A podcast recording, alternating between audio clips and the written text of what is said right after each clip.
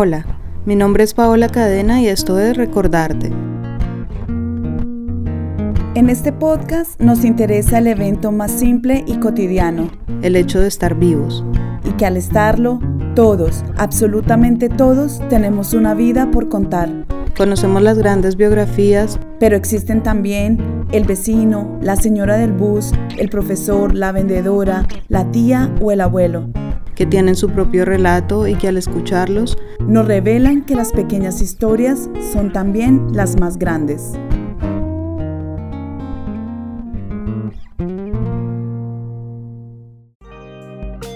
Este lunes 11 de julio lanzamos el primer episodio de la temporada 1 de Recordarte, un proyecto en el que llevamos año y medio trabajando y donde ocho personas entregaron su voz, recordaron su vida y nos abrieron la puerta a ese mundo que llevan por dentro.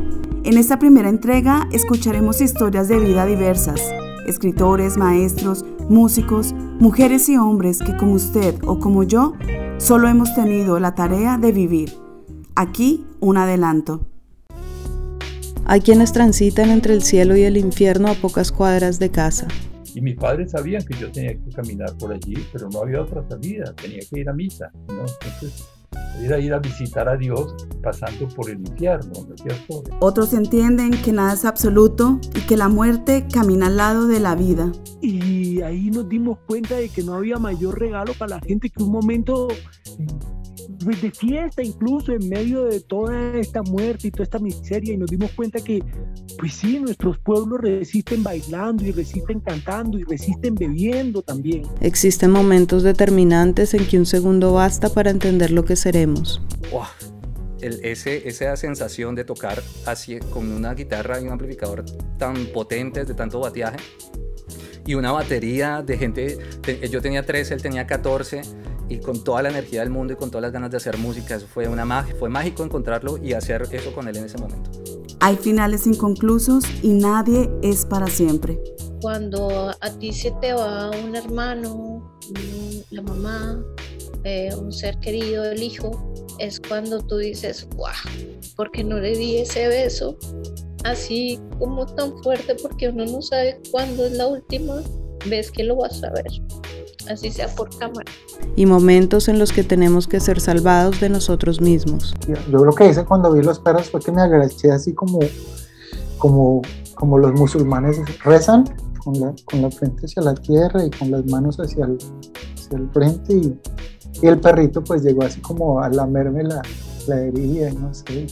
Ya bueno, me cogieron así de las esposas y yo y yo les decía que gracias, que gracias.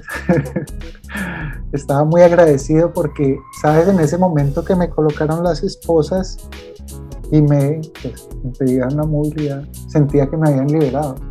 Se nace y se muere cuantas veces sea necesario. Sentí como que, como que me, la, la tierra me aceptó, el lugar me aceptó. Yo sentí eso como, como si yo hubiera estado en el vientre de, de la arena, de la tierra, del mar, del sitio. Y entregamos lo que somos para que otros puedan ser. Yo soy la maestra que, que, los niños pueden tocar, la maestra cercana, la que pueden abrazar, la que pueden, a la que pueden acceder, a la que pueden acercarse a, a, ser ellos, a llorar, a reír, a, a lo que sea.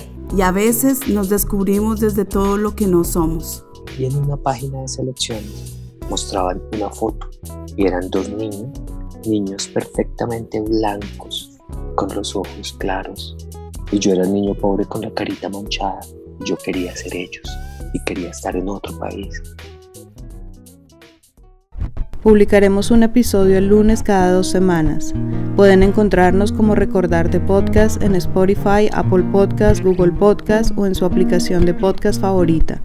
También pueden visitar nuestra página web en www.recordartepodcast.org. No olviden darle al botón de seguir y compartir sus episodios favoritos con su familia, amigos y conocidos. Esta es la mejor forma de que más personas nos conozcan y podamos seguir produciendo historias. Porque recordar es también un arte.